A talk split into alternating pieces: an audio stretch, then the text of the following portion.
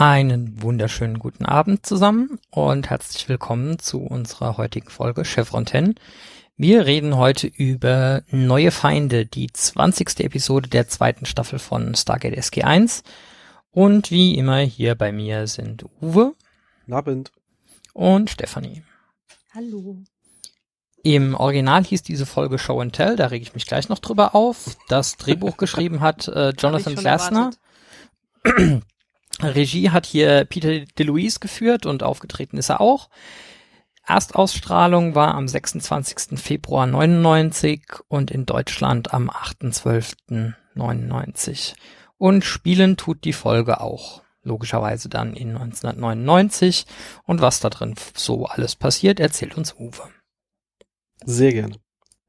Das Stargate wird ungeplant von außen angewählt, daher wird die Iris verschlossen. Sie öffnet sich aber von alleine wieder und ein kleiner Junge kommt hindurch. Sam untersucht ihn am Gate kurz auf Gefahren.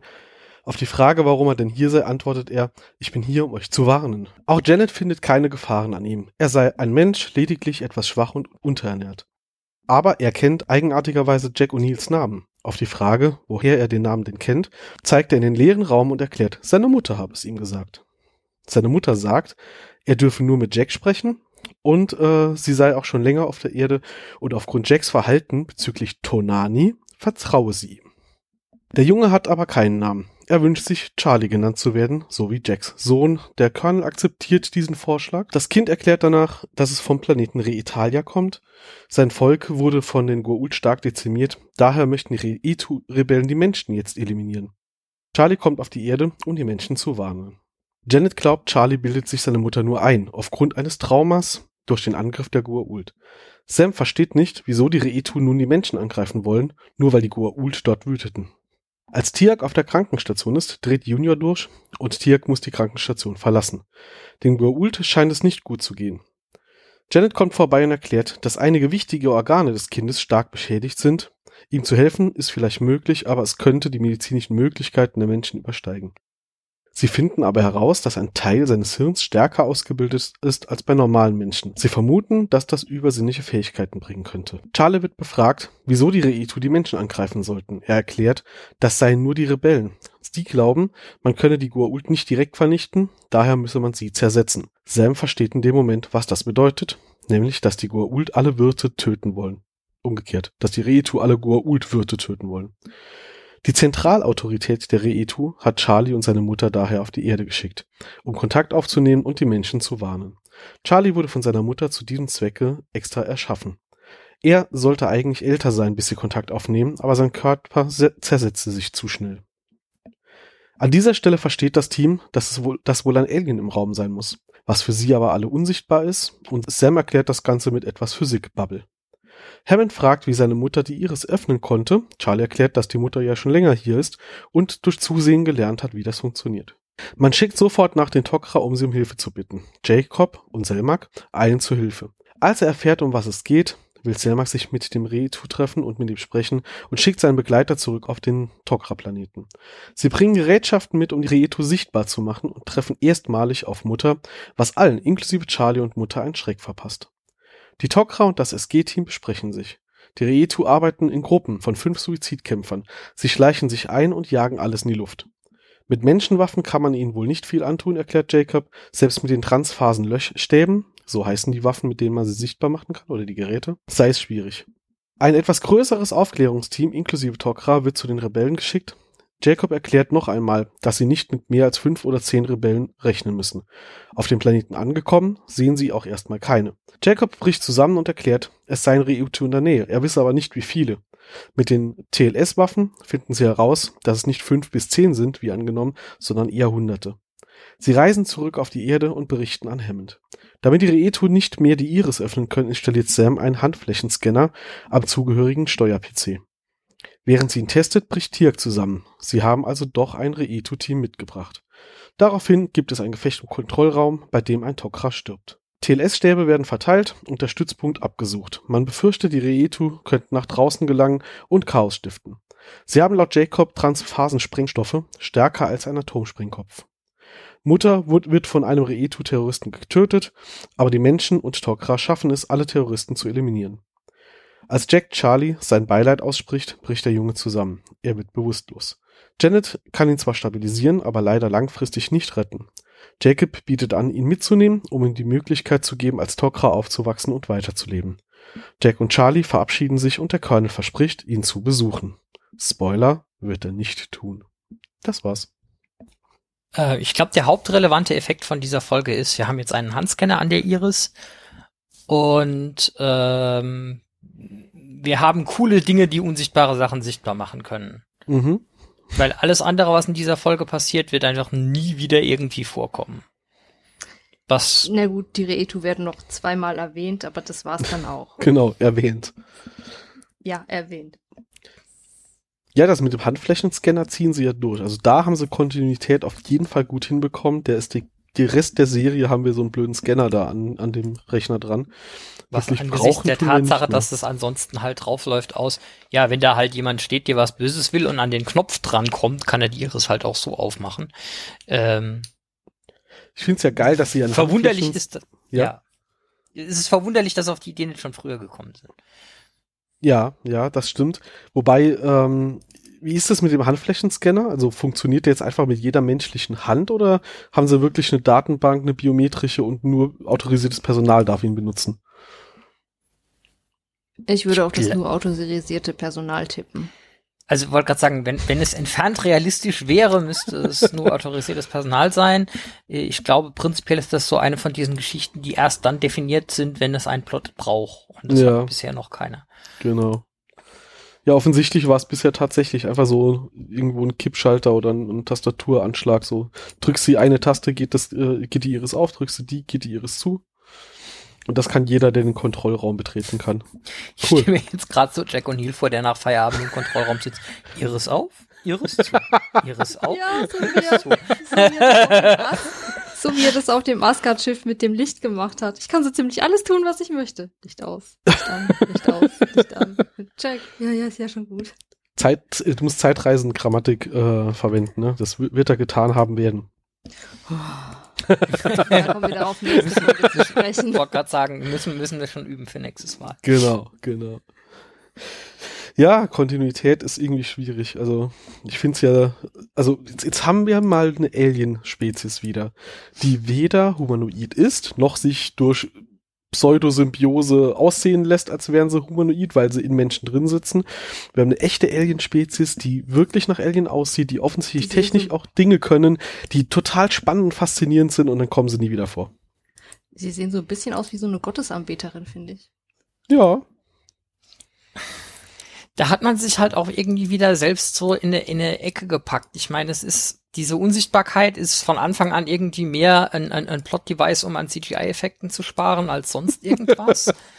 äh, das, das, das Konzept ist irgendwie eigentlich cool und wird dann nie wieder verwendet, obwohl man nachher jede Menge andere unsichtbare Gegner hat, die man einfach hätte sagen können, okay, waren jetzt doch die Retu. Ähm, die Reto sind irgendwie eine groß genug Bedrohung, dass Selmark nicht mehr als einen halben Satz zu dem Thema braucht, um sofort den anderen Typen wegzuschicken und sagen so, Alter, bring hier Transphasen-Löschstäbe her. Mhm. Aber vorher und wie gesagt, mit Ausnahme von zwei Wegwerfsätzen später, hört man nie wieder was davon. Es gibt den coolen Effekt mit, ja, die Gorult-Werte äh, reagieren irgendwie auf die Anwesenheit von den Dingern. Das ist eigentlich auch ein cooles Konzept. Nicht was immer. Auch ja. Was aber auch irgendwie nie wieder verwendet wird. Also könnte man ja auch für einen anderen Gegner im Zweifelsfall nochmal. Ähm, ja, also es ist irgendwie alles ziemlich frustrierend. Ja, da haben wir uns selbst ins Knie geschossen, sagen wir es einfach, wie es ist. Hm, hm. Ja, ist ja wirklich, wie du sagst, äh, Selma kommt halt an. Sie sagen, ja, habt ihr schon mal von Reitu gehört? Wir haben vielleicht einen, einen Stützpunkt. Sofort wirklich äh, wie einstudiert, los, ab zurück, geh Stäbe holen, los, ich will mit dem reden. Und ähm, das Schlimmste finde ich wirklich noch ganz am Schluss der äh, Folge, bevor er geht, sagt Selmak noch, ich warne euch, die Reetu werden nicht aufgeben. Sie werden versuchen, weitere Infiltratoren einzuschleusen. Ja, offensichtlich passiert das aber irgendwie offscreen und F SG12 kümmert sich drum. Ja, weil sonst wäre es ja Äh. immer dasselbe. Man sieht die nicht, man packt die Transfaserunterstäbe aus, man erschießt die und dann wäre die Folge Wir ab. wissen's ja nicht, Wahrscheinlich vielleicht ist ihnen, sind Wahrscheinlich ist ihnen kein besserer Handlungsstrang mehr eingefallen und deswegen sind die Reetu nie wieder aufgetaucht. Vielleicht- gedacht haben, scheiße, es ist immer nur dasselbe. Vielleicht sind alle paar Wochen ist so, ist so ein, so ein Reetu Fünf-Mann-Team rutscht mit durch, wenn die Menschen zurückkommen von der Mission. Und jedes Mal passiert quasi dieser Handlungsstrang, aber sie zeigen es uns halt nicht, weil alles, was zum ersten Mal passiert, macht SG1, danach sind andere zuständig. Ja, ähm, äh, funktioniert ja aber auch nicht, weil ab jetzt haben sie dann ja pauschal, wenn das Gate aktiv ist, äh, irgendwie festmontierte TPLs im Gate-Raum, äh, die drauf zeigen. Das wird irgendwann später nochmal Ach ja, relevant und erwähnt. Stimmt, da will Also- sie erwähnt werden, ja.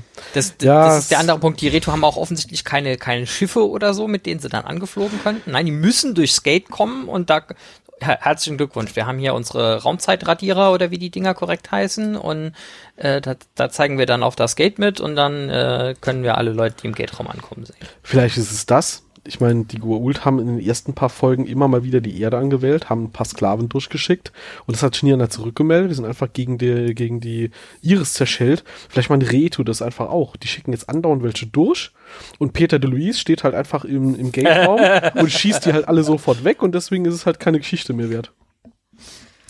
Ja. Ja, also ist eine totale Bedrohung und die wollen alle ähm, möglichen Wirte töten und die größten Weidegründe, wie sie ja später in anderen Serien noch genannt werden, ist, quasi, sind quasi auf der Erde und ja, unser Team Nummer eins hat es nicht zurückgeschafft. Gut. Diese Men Ja. vielleicht ist die Logik aber auch, die Menschen haben unsere fünf getötet, die können sich wohl verteidigen, wir müssen uns keine Sorgen machen, dass die zu Wirten werden. Apropos Ja. unsere fünf. Unsere äh, fünf? An der Stelle hätte ich eine Frage. Wann hat das letzte Mal von euch, äh, einer von euch mit seinen 200 engsten Freunden mitten in der Wüste eine Party gefeiert? Noch nie. Äh, ja. Warum nicht? Also in, in der Reto-Kultur ist das offensichtlich gang und gäbe. Wir stehen da Äh, alle mal rum. gefeiert haben? Ja, keine Ahnung, sicher, aber was sie- sie, sie- getan haben. Sie kommen da über einen bequemen Hügel, der, der insbesondere. Pascal, Pascal? Ja. Burning Man. Ja, aber dann hast du auch Ja. Zelte und Dixie-Klos und keine Ahnung was. Vielleicht brauchen sie die das nicht. Kennst du denen ihre Physiologie? Die brauchen das alles nicht. Ja, Das aber war- dann, dann nehme ich doch Vielleicht als, waren die. Dixie-Klos hinter den Hügeln. aber dann nehme ich Da doch war, als da war ein Auflauf, Hügel im Hintergrund. Vielleicht sind die Dixie-Klos dahinter gewesen. dann nehme ich doch als Auflauf und Sammelplatz irgendwie das Stargate und nicht den Platz auf dem Hügel hinter dem Stargate. Also, dass sie Und- da nicht wenigstens ein paar Gebäude oder wenigstens Bauten in irgendeiner Form mit reingemalt haben. Die, die Szene ist so cheap. Das ist so schlimm. Wenn die da fünf gesehen hätten, meinetwegen, die treffen sich gerade da, die sind auf dem Weg zum Gate oder was auch immer. Ja. Aber Dutzende bis Hunderte Reetu stehen da einfach auf einer, wie so, wie so Weiderinder auf einer Weide einfach rum. ja, Die haben bestimmt ihr weiteres Vorgehen besprochen und Gruppen gezogen. also, Und alle haben zugeguckt, wie die Gruppen ausgelost werden, wie bei der äh, Genau. WM oder so. und dann hat eine von den Gruppen SG1 bemerkt und ist ihnen hinterhergelaufen, aber ohne dabei irgendwie dem Rest Bescheid zu sagen. ja, die haben sich sofort geeinigt, so ihr fünf, Suizidkommando, los. Weil die arbeiten Ja. prinzipiell Go, go, in. Fünferteams, selbst wenn es ein sieben Milliarden Plan äh, Menschenplanet ist, den sie angreifen, ein Fünferteam muss reichen. Und zurück auf der Erde Mhm. hat Hammond bis nach der Aktion gebraucht, um drüber nachzudenken, dass wenn Leute von dem Planeten mit den unsichtbaren Monstern zurückkommen, wir unsere äh, Scheinwerfer der negativen Unsichtbarkeit plus fünf vielleicht auf das Gate richten sollten, während da Leute von zurückkommen. Ja, ja, ja. Oder Also- man hätte ja auch sagen können, man kommt aus dem Gate raus, man lässt erstmal den Gate-Raum verriegelt, bis man den Raum einmal abgescannt hat oder so. Es ist, es gibt keinen Also- Sinn, dass die Retus aus dem Gate-Raum rausschaffen. So, so, so ein elementares Quarantäneprotokoll. Würde man meinen, dass sie mittlerweile nach, bei der wievielten Invasion sind wir jetzt, entwickelt Mhm. hätten? Ja, Nicht das die ist erste, Halt. auf jeden Ich meine, die sind ja auch, das Gate ist ja auch nicht äh, immer die vollen 38 Minuten offen, sondern geht ja normalerweise schnell aus, nachdem sie durch sind. Da war Tirk war glaube ich nicht in der Nähe, aber Selmak zumindest. Müsste Selmak nicht im Gatraum einfach zusammenbrechen nochmal? Ich habe ja gesagt, es funktioniert nicht immer, dass sie die wahrnehmen. Superkräfte mal. sind viel spannender, wenn sie nicht immer mal. funktionieren, hat ein Spider-Man gelehrt. Das Welcher? Der alte, der, der echte. Der erste. Der Tobey erste. Maguire. Genau. Ja, nee, also da passt schon. Ach, guck mal. Podcast, ja, eine Podcast-Katze ist wach geworden. Ja, die sitzt hier auf dem Fenster und hat sich noch ans neue Auto von Sarah gewöhnt und weiß es halt nie so genau, bei welchem sie jetzt bouncen muss. Okay. ja, also passt nicht so ganz zusammen. Also ich finde die Folge ja eigentlich ganz cool, aber so die, in die Details haben sie schon einiges versammelt. Ja. Das ist auch das erste ja. Mal, dass wir jetzt Jacob wiedersehen, nachdem er Opfer geworden ist. Das ist richtig. Das ist noch so irgendwie eins der, der Highlights von dieser Folge. Mhm. Und was ich sehr schön finde, äh, zum Schluss, wenn er mit, wenn er mit Charlie den Planeten verlässt, er trägt seinen Ehering. Mhm. Das ist mir tatsächlich nicht aufgefallen. Der, der hält doch so die Hand nach hinten, um, um Charlie die Hand, die Hand zu nehmen. Da Klar. ist es sehr, sehr offensichtlich. Mhm. Guckt es doch noch mal. Ja, ja, ja. Ja, Jacob Wiedersehen. Jacob Wiedersehen ist, ist nicht auf derselben Stufe, aber so knapp unter äh, wie, wie Treffen Bratak. Ja, ich würde jetzt auch gerne mal wieder langsam Ding wiedersehen. Ähm, Walter. ja, der, der ist noch im Urlaub. Ja. Äh, ja, ja, jetzt haben wir sehr viel von vorne nach hinten und hin und her gesprochen. Ich meine, mhm. am Anfang kommt ja erstmal dieses Kind da an. Äh, Pascal, du hast ja gerade eben schon mal erwähnt, ähm, der kommt da durchs Gate und äh, hinter einem von diesen MG-Schilden guckt ja dann einer der Soldaten hervor und das ist dann natürlich der obligatorische ähm, Peter de Luis Cameo-Auftritt, wenn er irgendwie Regie führt, ne? Ja. Ja, er guckt aber auch das nur kurz raus, Mal, zieht den Kopf wieder zurück. Cameo-Auftritt hat. Ja, ja, ja. Also es ist aber tatsächlich so häufig, dass es mir schon aufgefallen ist, als ich einfach nur die Serie so geguckt habe und mich mit dem ganzen Hintergrund nicht auseinandergesetzt habe, mhm. wo ich äh, dachte, das wäre so ein ähnlicher Hintergrundcharakter wie Walter oder so, mhm. der halt immer mal wieder so nebenbei auftaucht, weil es sind irgendwie gefühlt 10 oder 15 Folgen, wo der in irgendeiner Szene im Hintergrund durch die Kamera rennt. Ja, denkst du halt, ist so ein regelmäßiger der Statist, den man halt wiedererkennt, ne?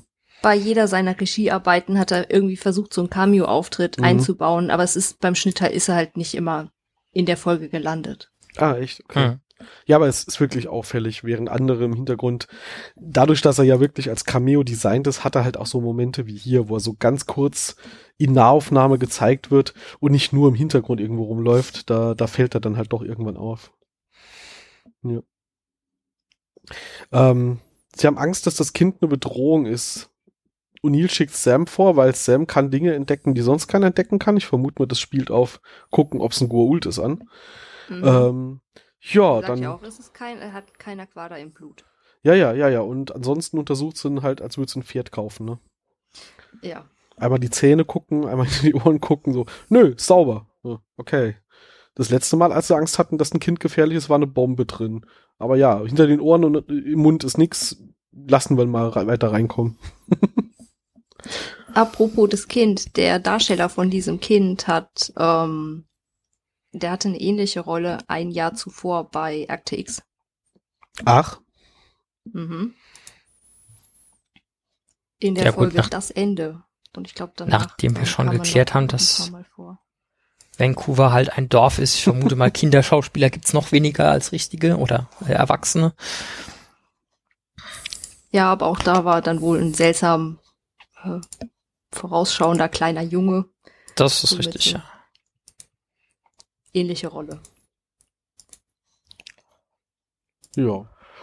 Man könnte ja meinen, äh, wenn schon der Plot für die spätere Serie nur noch so in Details relevant ist, äh, könnte man ja sagen, naja, vielleicht ist es auch eine Charakterfolge für Jack.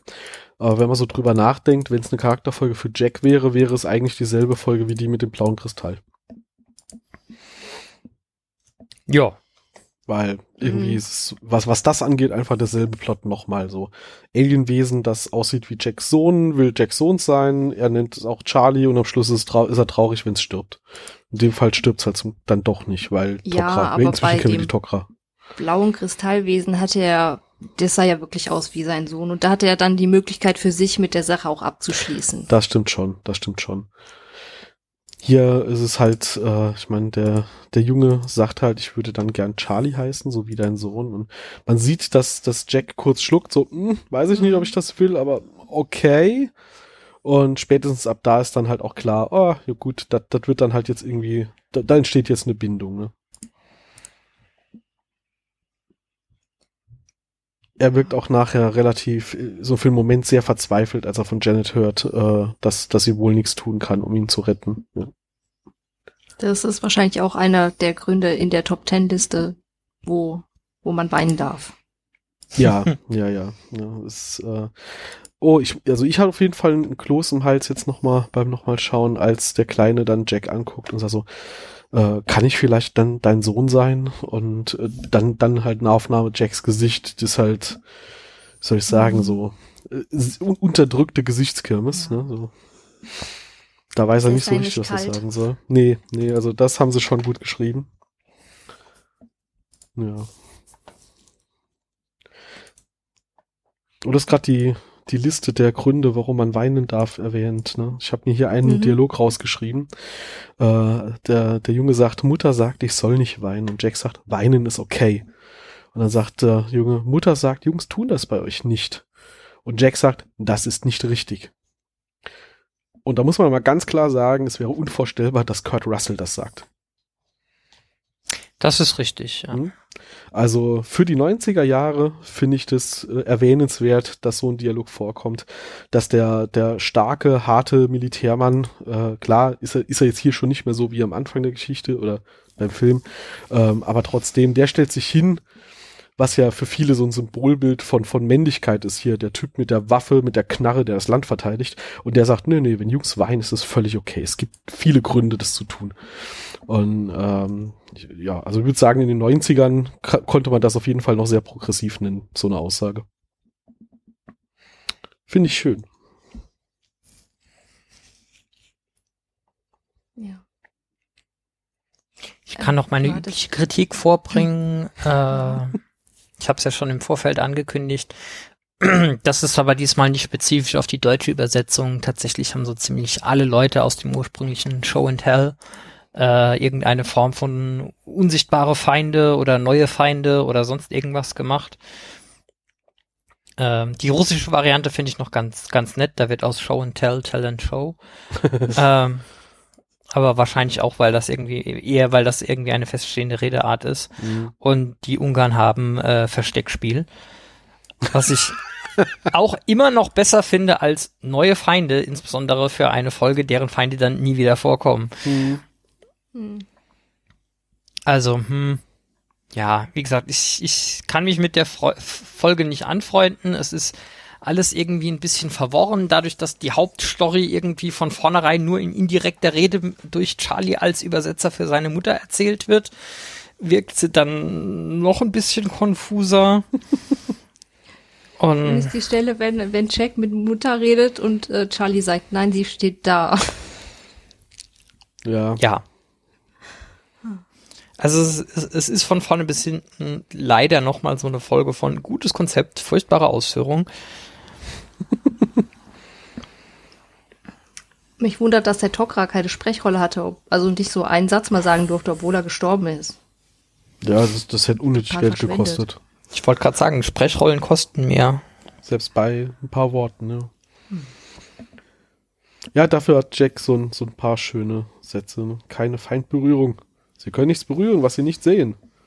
Wobei das, wenn ich das richtig sehe, auch wieder so eine, so eine hochgradig fragwürdige Übersetzung ist, weil das Original. Ah nee, das ist Jacob, der, der das sagt. Okay, dann bin ich bei, einer, bei einem anderen Zitat. Nee, das ist. Nevermind. Das ist Jack. Ja, alles gut. Das, Ach so, was ich im Englischen andere. meinte, ist Ja. Jacob. Das ist nicht Okay. Jack. Alles gut. Ja, mit Jacob gibt's ein etwas weird, also hat's ja gerade eben gesagt, hier, die, die Geschichte wird dann irgendwie äh, etwas weird erzählt, weil aus zweiter Perspektive und sonst wie. In dem Moment, wo wir zwei Leute einfach miteinander reden hören, wird's aber auch an manchen Stellen nicht besser. Ähm, Jacob kommt auf George zu und sagt, das ist übertrieben, George. Ich habe doch, also als wir mit dem riesigen Team durchs Gate gehen wollen, ich habe doch gesagt, dass die Rebellen in Fünfergruppen arbeiten. Es werden höchstens fünf oder zehn von, äh, von denen dort sein. Und dann sagt ähm, Hammond, ich will einfach kein Risiko eingehen. Und Jacob sagt, äh, sehr vernünftig, nickt und geht weg. so, was? Hey, du übertreibst total. Ja, aber ich, ich will, will's. Ja, okay, dann ist es vernünftig, was du tust.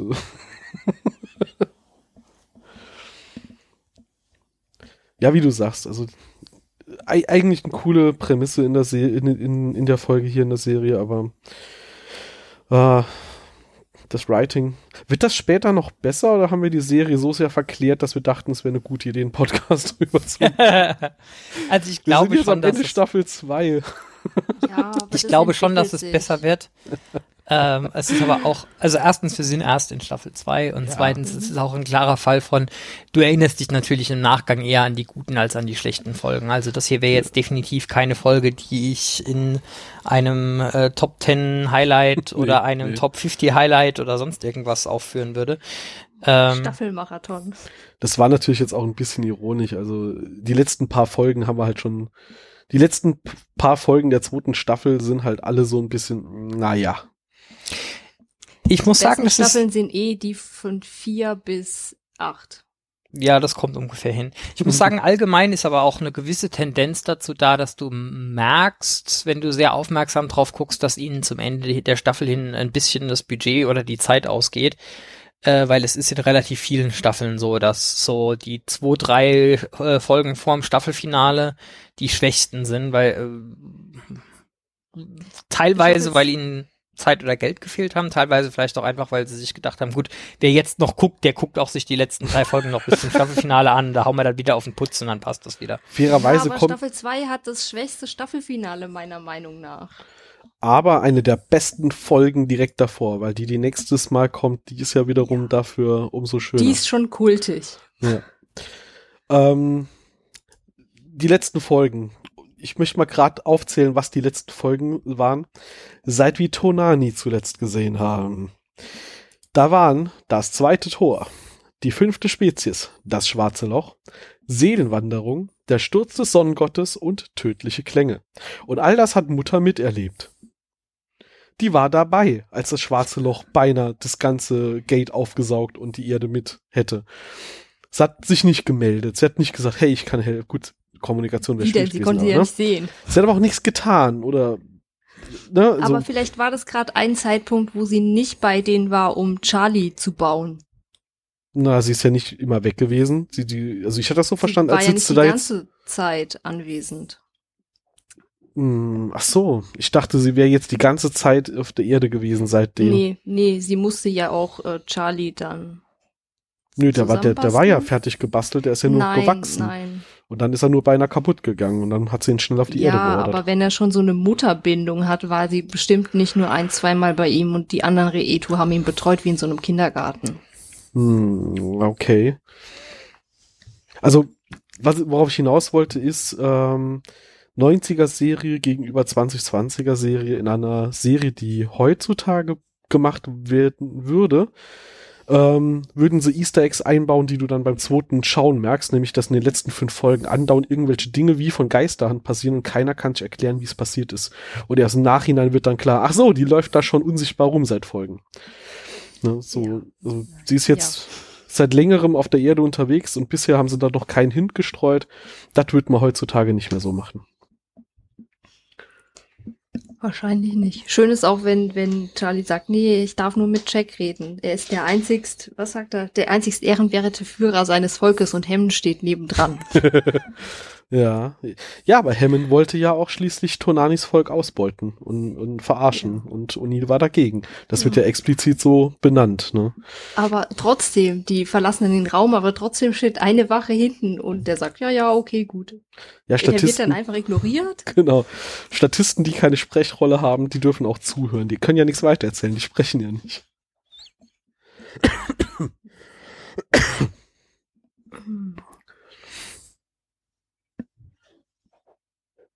Und äh, ähm, du hattest ja gesagt, es sieht nicht so aus, als hätten die Reetu irgendwelche Schiffe oder sowas. Ja, wir wissen es Also nicht. könnte man das Reetu-Problem ganz einfach lösen. Deren Gate Aha. abschalten. Ja. Vom, so. vom Planeten fliegen, verschütten, Ja, hm. Reetu-Problem gelöst. Es dauert eine Weile, bis man äh, die Raumfahrt entwickelt hat. Ja, wir wissen halt nicht, was die ansonsten so können und nicht können. Ähm, also techni technologisch sind sie ja jetzt auch nicht komplett blank.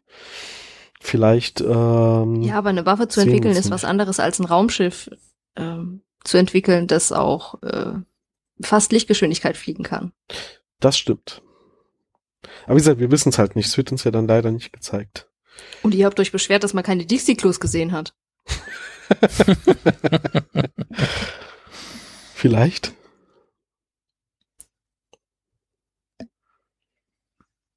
Aber außer dem Iris-Handscanner ähm, äh, kriegen wir noch was aus der Folge an Technologie, was wir dann später nochmal noch mal sehen oder was dann so ähnlich wieder eingesetzt wird. Mhm.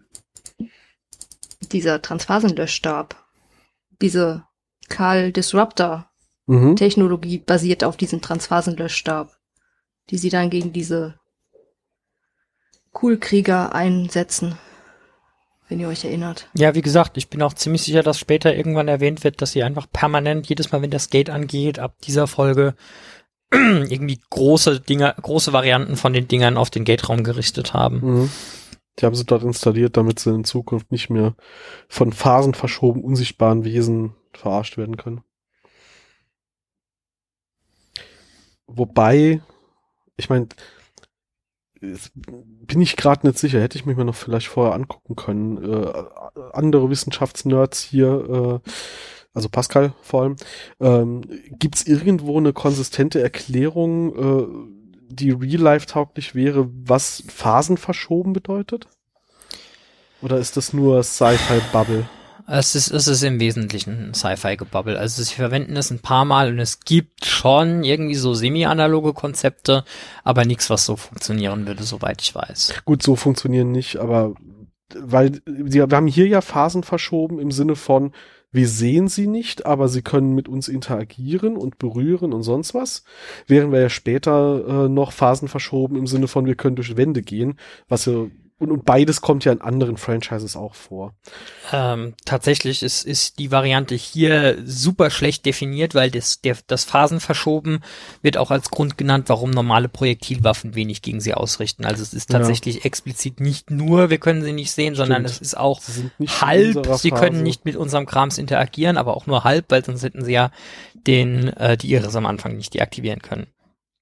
Also es ist super Mhm. schwammig und breiig und ich hätte mal gesagt, es ist irgendwie so eine, so eine Sci-Fi-Abwandlung von polarisiertem Licht oder so. Hm.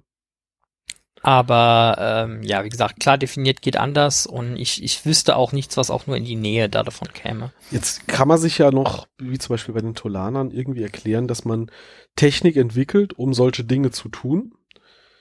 Mir fällt aber jetzt irgendwie nicht ein, wie man dann physikalisch erklären sollte, dass irgendwelche Wesen von Natur aus mit der, mit der sichtbaren Materie um sich herum nicht sauber. Ich wollte gerade sagen, das, das, das Problem ist nicht die Kreaturen an sich, das Problem ist, dass der restliche Planet die Eigenschaft nicht hat. Genau. Also wenn sie da irgendwie in, in, in einem Sonnensystem, das einfach lustige Eigenschaften hat, weil keine Ahnung, Sonne strahlt in irgendeine äh, Sci-Fi-Wellenlänge, die dafür sorgt, dass Leben sich dort so entwickelt, weil es anders nicht überleben könnte oder so. Aber der Rest vom Planet sieht halt auch wieder ganz normal aus und irgendwie. Wo, ah, es war aber nicht ihr Heimatplanet, fällt mir gerade ein. Nicht? Nee, sie haben die Adresse gewählt von dem Planeten, wo sich nur die Terroristen versammeln. Die Rebellen. Ah, das Die könnte Rebellen, sein, ja. ja. es sind, sind beides. Deswegen könnte es natürlich sein, dass ihr Heimatplanet völlig anders wieder aussieht und wir das nur auch nicht sehen. Aber ja, also es ist halt, ähm, das kommt ja noch dazu. Es wird, glaube ich, nicht explizit gesagt, dass die von Natur aus unsichtbar sind. Es könnte auch eine Technologie sein, die sie nutzen. Äh, aber die sind doch phasenverschoben. Ja, Deswegen und? sind die unsichtbar. Ja, die Tolaner sind phasenverschoben und gehen durch Wände. Bei den Tolanern wird uns halt gesagt, ja, das machen wir hier mit dem Gerät. Aber im ersten Moment machen die das einfach. Und hier haben wir halt keine Gelegenheit zu fragen, wie sie es machen. weil Mutter das ist auch getötet sowas, wird. was mich so aufregt. Die haben so lange Zeit mit Mutter zu reden und Tun's nicht. nein, wieder nicht.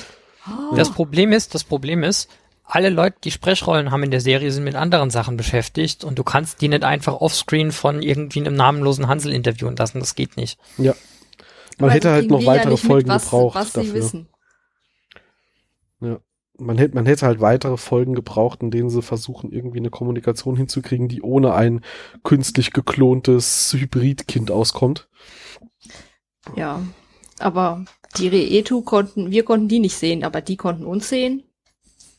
Das sowieso, das sowieso. Das ist Augen ja- da? Das ist ja ein grundsätzliches Problem mit Unsichtbarkeit, das äh, nach allem Verständnis davon, wie man irgendwie unsichtbar sein könnte, prinzipiell das auch immer bedeuten müsste, blind.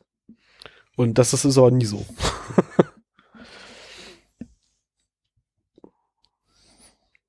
Ja, Gut. irgendwie gibt's Aber was, sonst was, gar was ein nicht. Vorteil an dieser Unsichtbarkeit ist, wenn du auf die schießt und die explodieren, musst du wenig wegmachen. Oh, weiß ich nicht. Vielleicht ist das ja nur unsichtbar. Dann läufst du durch den Flur und der Flur sieht wunderbar sauer aus und dann gehst du ein paar Schritte weiter und machst so. Weiß ich nicht. Ich glaube, das willst du versuchen wegzuwischen. Wobei, das Putzpersonal tut mir dann auch leid. Also, Die haben ja oft schon eklige Dinge da rumliegen gehabt im Stargate Center, aber äh, normalerweise kann man es und werden noch wenigstens sehen. eklige Dinge rumliegen haben werden. Oder so. Ja, ja. Als, ähm, also so ein paar, paar schöne S- Momente hier haben wir ja auch noch gehabt. Ich musste an, wir haben, wir haben vor kurzem hier nochmal Schuh des Manitus geguckt. Und eine der berühmtesten Szenen, auch wenn man heute äh, ja den Begriff so nicht mehr verwenden möchte, äh, ist ja, als sie da hinkommen und dann brüllen alle Indianer und die zwei sagen Servus. Und äh, irgendwie, weil wir das die Tage erst geguckt haben, musste ich gerade äh, irgendwie an diese Szene denken, als äh, Tiak da reinkommt und der Kleine springt auf Jaffa! Und ich habe darauf gewartet, dass Tiak sagt Servus. Ja. Aber O'Neill, antwortet ja mit, passiert dir das öfter? Aber Mutter war doch da und hat es überwacht und, und der hat, der hat doch gesehen, das Team ist okay. Und sie hat Ja, Charlie nicht vor Tierek gewarnt und gemeint, ja, der ist ein Jafar, aber der ist gut, der ist auf unserer Seite. Warum sollte der sonst frei auf der Basis rumlaufen? fand sie nicht erwähnenswert. Sie hat wahrscheinlich nur gesagt, guck mal, da ist O'Neill, dem kannst du vertrauen, den Rest ignorierst du. Ja, ja, wahrscheinlich ist es genau so abgelaufen. Ja, ja. Was mich auch irritiert hat, war, dass Hammond am Ende von der Folge, wenn er, glaube ich, mit Jack redet, ähm, sagt er zu Charlie Sohn. Und Jack sagt, nein, er wird schon lange nicht mehr so genannt. Wir nennen ihn jetzt Charlie. Obwohl er davor eigentlich auch schon Charlie genannt wurde von allen. Äh, ja, ich glaube, das ist nochmal das Ding, das hatten wir in einer der ersten Folgen noch. Ähm, das funktioniert im Deutschen nicht so gut wie im Englischen. Ähm, Hammond sagt wegen äh, seiner texanischen Herkunft zu jungen Menschen, äh, zu jungen Männern halt gerne Son. Und er nennt ja. ihn einfach Son, weil das seine Art zu reden ist. Und es ist Charlie, der dann sagt so, nein, ich heiße so nicht mehr, äh, ich heiße Charlie. Und dann guckt Hammond äh, O'Neill auch so ein bisschen fragend an, der zieht die Schultern hoch. Ja. Hm, Ich glaube, das ist dann halt, also das mit dem Sohn wirkt im Deutschen sowieso ein bisschen komisch. Ja. Hier hat's noch halbwegs hingepasst, weil wir haben hier Mutter und Sohn, beide ohne Namen.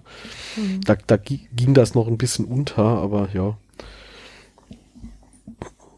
Und warum hat gegen die Reetu niemand mal eine, eine Stabwaffe oder eine Set ausprobiert? Einfach mal just for fun. Selmark hat gesagt, lohnt sich nicht. Und dann hat das Special Effects Department gesagt, ne, wir sind schon mit der nächsten Folge beschäftigt. Selmark hat gesagt, rentiert nicht. Machen wir nicht. Ja, wobei sie ihn ja gar nicht gefragt haben. Nur Sie haben ihn nur nach Erdenwaffen Theoriewaffen. gefragt. Genau. Ja. Und er sagt, eure Projektilwaffen bringen nicht viel. Und dann so, ah, okay.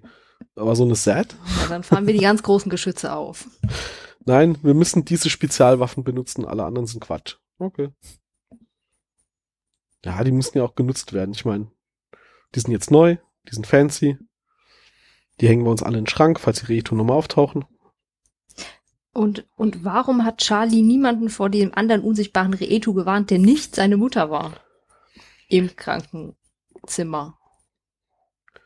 Ist halt die Frage natürlich, ob Charlie ähm, die Reetu alle sehen kann oder ob er vielleicht nur mit seiner erweiterten äh, Hirnrinde ähm, halt die Mutter wahrnehmen kann oder sowas, ne?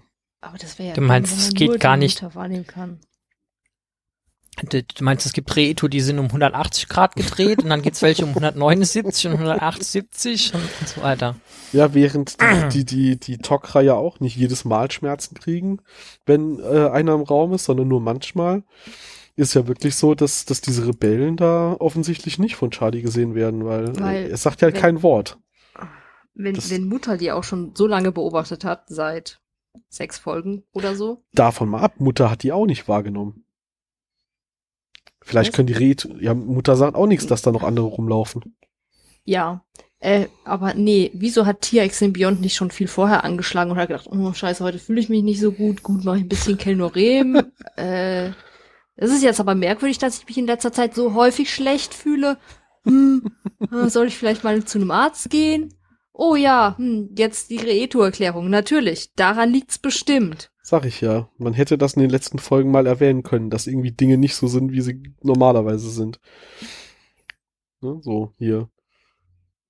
Warum steht diese Tür andauernd offen? Wo kommt dieses große, ähm, insektenförmige Loch in der Wand her?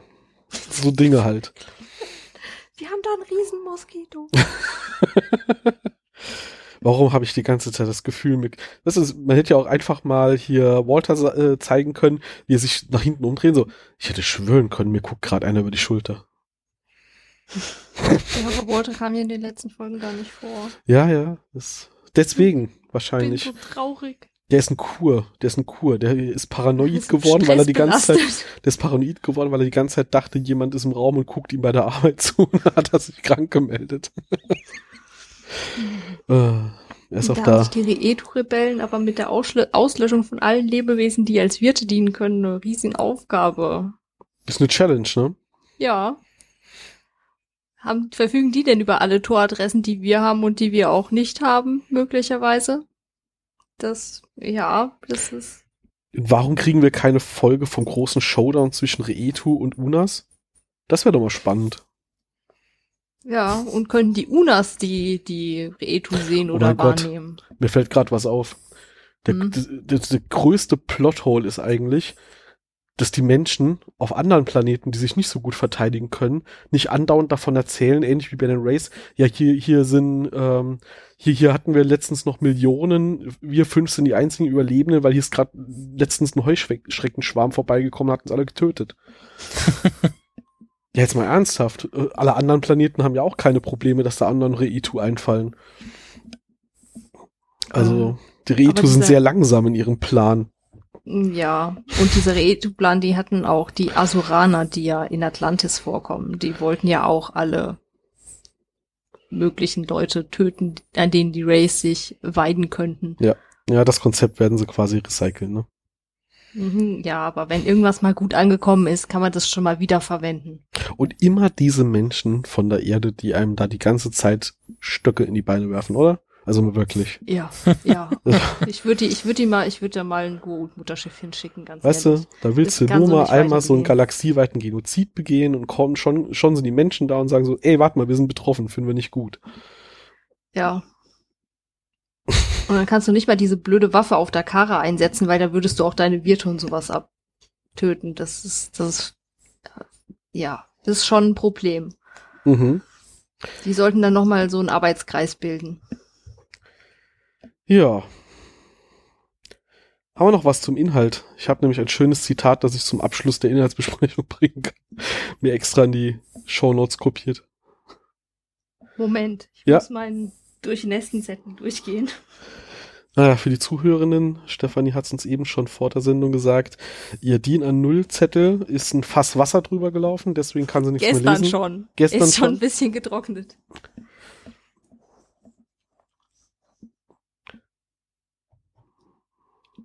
Ähm, ich, ich überbrück, ich, ich überbrück die Zeit mal, dann fällt gar keinem auf, dass Mhm. das jetzt dauert. Wäre nur blöd, wenn ich das sagen würde oder so. Ähm, ich hatte ja das letzte Mal schon den Link dazu gepackt ähm, zu Joseph Melosis äh, Ich habe ja eine sehr schreckhafte Katze plötzlich. Hallo Podcast. Es ist nicht die Podcast-Katze, es ist die andere. Die war jetzt aber auch neugierig, was ich hier tue. Ähm, ich hatte ja den Blogpost von Joseph Melosi äh, gepostet mit den äh, Pflanzen aus der letzten Folge. Ich pack den Link hier nochmal drunter, weil in demselben Blogpost sind auch die Konzeptzeichnungen für die Reetu. Für alle, die sich gefragt haben, wie man, wie die wohl aussehen, wenn man sie mal halbwegs am Stück sieht. Ähm, das sind schwarz-weiß und auch eingefärbte Zeichnungen mit Beschriftung äh, für die verschiedenen Teile, auch an der Waffe und so weiter, was das denn alles sein soll und ähm, gibt ein bisschen mehr Einblick. Hat er mal nochmal seine Schatzkiste geöffnet und äh, ja, ihr könnt auch einfach, also der Teil kommt vor dem mit den komischen Pflanzen aus der letzten Folge, die könnt ihr ignorieren. äh, zwei Sachen hatte ich mir noch aufgeschrieben. Mhm ähm, wenn Charlie ja jetzt dann ein Tok'ra wird, dann haben sie ja quasi ähm, schon einen Tok'ra, der die, der keine äh, TLS braucht. Ja, aber Weil selbst. kann ja die Reetu sehen. Ja, aber auch selbst Charlie sehen wir nie wieder. ja. Der kommt wahrscheinlich in die Special Unit für Reetu-Dinge äh, und ist nie auf der Hauptbase, wenn wir dort sind, sondern immer auf Reetu-Suche. Vielleicht geht er aber auch als Botschafter dorthin, wer weiß. Und dann hatte ich mir noch aufgeschrieben, wenn die ersten Reetu-Rebellen im Stargate Center bemerkt werden, ist, krümmt sich Tiak so verschmerzt und geht in die Knie. Aber der Tok'ra, der dann später erschossen wird, der auch mit ihm im Raum ist, den interessiert das kein, kein nicht die Bohne. Ja, es ist, wie gesagt, eine sehr selektive Superkraft, die sie da haben. Die ist, glaub, ist sehr ich plotgetrieben. alles erwähnt, was ich, was ich aufgeschrieben hatte und mir notiert hatte Juhu. für diese Folge. Wer hätte das gedacht? Ich habe ich hab nichts Ja. mehr. Es gibt, gibt zu der Folge halt einfach nicht so viel zu sagen. Man kann viel jammern und meckern. Ansonsten bleibt nicht viel übrig. Ich habe gar nicht so Um- gemeckert und gejammert. Nee, Das das, haben, das haben wir übernehmen, übernommen, genau. Wir haben hohe Ansprüche an unsere Lieblingsserie. Ich gucke die einfach nur, weil es Spaß macht. Nee, darüber, darüber bin ich längst hinaus. Und weil sich so anfühlt wie zu Hause. Das stimmt. Ähm, ich habe auf Reddit, um jetzt den Inhaltsteil abzuschließen, mit einem passenden Zitat, der äh, bei der Folge auch noch besonders gut hinkommt. ähm, da hat nämlich auf Reddit im, im Stargate Subreddit hat äh, ein User namens Zero Setter äh, geschrieben, The problem with Stargates is that they generate large holes of plot in subspace. Sometimes though these holes can affect normal space-time through exotic particles emitted due to, due to the increased amount of plot. Genau. Wir haben ja schon oft über die Sonderfähigkeiten von Stargates gesprochen und äh, offensichtlich hängt das damit zusammen. Ich finde, damit kann man das Ganze unterschreiben und dann passt das schon. ja, dann kommen wir zu den Abteilungen Kommentare und unser schönes Gewinnspiel. Wir haben zum, äh, zur letzten Frage aus der Folge Der Sturz des Sonnengottes. Da hatten wir ja gefragt, ähm, bevor Apophis stirbt, holt Daniel einen Gegenstand. Welchen?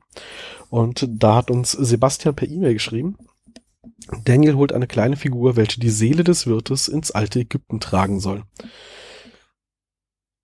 Ansonsten hat er uns noch geschrieben, das lese ich dann gerade mal mit vor. Ich möchte äh, noch eben mal ich möchte noch eben sagen, dass euer Podcast mir meine Nachtschicht rettet. Ich höre auf einem Ohr die ganze Nacht durch eure Folgen seit zwei Wochen im Binge und bin nun bei der aktuellen Folge. Wirklich klasse und macht weiter so. Ich glaube, wenn du das jetzt geschafft hast, dann musst du dich jetzt irgendwie berufsunfähig melden oder so. Das ist sehr cool. Also freut uns natürlich zu hören, dass das äh, dass es dir so gut gefällt, dass du uns die Nachtschichten durchhörst. Ähm, schreib uns gern mal, was du jetzt machst, wenn du bei der neuen Folge angehst. Das ist ja wie wenn man Serien binscht. So eine neue Serie gefunden, dann binscht man irgendwie über ein paar Tage die ersten drei Staffeln und dann muss man ja immer warten, bis neue Folgen kommen. Ähm, ich befürchte, das wird Zug. genau, das war hart auf den Zug. Das wird ja wahrscheinlich hier dann ähnlich sein. Ähm, schreib uns gerne mal, was du jetzt gegen die Entzugserscheinung tust. Ansonsten hatten wir keine äh, Kommentare zu, also wir hatten keine, keine Antworten mehr zu dem Gewinnspiel von vor zwei Folgen. Das heißt, wir müssen nicht würfeln. Lieber Sebastian, schick uns dann gerne mal noch per E-Mail deine Kontaktdaten, weil, Pascal, was kriegt er? Äh, ich muss nachgucken, was die nächsten sind. Ich weiß es Ein- nicht auswendig. Ein, ein paar DVDs, so. Genau. Irgendeine Hälfte von irgendeiner Staffel. So ungefähr. So ungefähr, ja. So, wer möchte die neue Frage vorstellen? Ach, das darf Stefanie machen, die hat sie sich mal wieder ausgedacht, dann darf sie die auch fragen. Ja, ich bin hier der Quizmaster. Und zwar die neue Frage lautet, wie heißt der Heimatplanet der Reetu? Genau. Und wie immer habt ihr dann bis, bis zum äh, Veröffentlichungsdatum der nächsten Folge, das ist jetzt der 8.6.22, äh, könnt ihr uns da eine Antwort schicken. Ähm, wir hatten noch ein paar andere Kommentare bekommen. Jetzt muss ich mal gerade schauen. Ach ja, einer, einer davon ist äh, einfach nur die Antwort aufs Gewinnspiel von letzter Folge. Die lösen wir jetzt das nächste Mal auf. Ähm, wir hatten einen Kommentar noch zu ähm, tödliche Klänge. Der Marco hat nämlich auf Facebook noch kommentiert, Morphsuit und weiße Wandfarbe. Eine prima Folge für den schnellen Vorlauf im Player. äh, also das mache ich ja nicht, schnell vorlaufen lassen. Also dann skippe ich sie vielleicht eher ganz oder ich, ich, ich gucke sie halt und mache was anderes dabei, aber ich kann es nachfühlen auf jeden Fall. Genau, und dann hatte uns der äh, Sebastian auch nochmal auf der Homepage einen Kommentar geschrieben. Das war aber mehr oder weniger äh, derselbe Kommentar nochmal, aber mit der Antwort auf die nächste Rätselfrage. Deswegen verlesen wir die einfach das nächste Mal. Habt ihr noch ein paar letzte Worte? Nö. Nö. Das nächste Mal sprechen wir dann über eine legendäre Folge, könnte man schon fast sagen. Mhm. ähm, also, wenn, wenn, wenn man, also wenn ich mich festlegen müsste, was die Folge aus der zweiten Staffel ist, die mir am eindrucksvollsten im, im Gedächtnis bleibt, da ist die auf jeden Fall mit dabei. Nächstes Mal sprechen wir über 1969. Und wie immer, wenn Folgen so einen einfachen Zahlentitel haben, da kann Pascal noch nicht mal über die Übersetzung äh, schimpfen. Tja, Zahl, Zahlen kriegt man sogar sauber übersetzt. Das ja, ist richtig. Da, da kann nicht viel schief gehen. Gut, dann würde ich sagen, haben wir es heute geschafft. Freuen, ja. wir uns, freuen wir uns auf weiteres Feedback von euch, Kommentare, Bewertungen. Ihr kennt das Spiel ja, ihr hört ja noch mehr Podcast. Dann hören wir uns in zwei Wochen nochmal. Bis dann, macht's gut. Tschüss. Tschüss.